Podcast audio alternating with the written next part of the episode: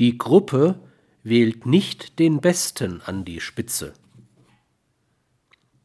Diese Gleichmacherei gilt auch für die Ausbildung der Gruppenautoritäten. Es werden nicht etwa die fähigsten oder besten die hierarchischen Stufen der Gruppe erklimmen, sondern die angepasstesten, von denen die Gruppe keine störenden Regierungsaktivitäten erwartet. Der bestangepasste Aktivist oder aber auch der beliebte Passive werden in die Leitungsfunktionen berufen, die in einer Gruppe ausgebildet werden. Sie gefährden am wenigsten das Funktionieren der Gruppe nach innen, sind nicht selten Kreationen gruppendynamischer Prozesse, sie beherrschen oft optimal die gruppenspezifischen Spielregeln.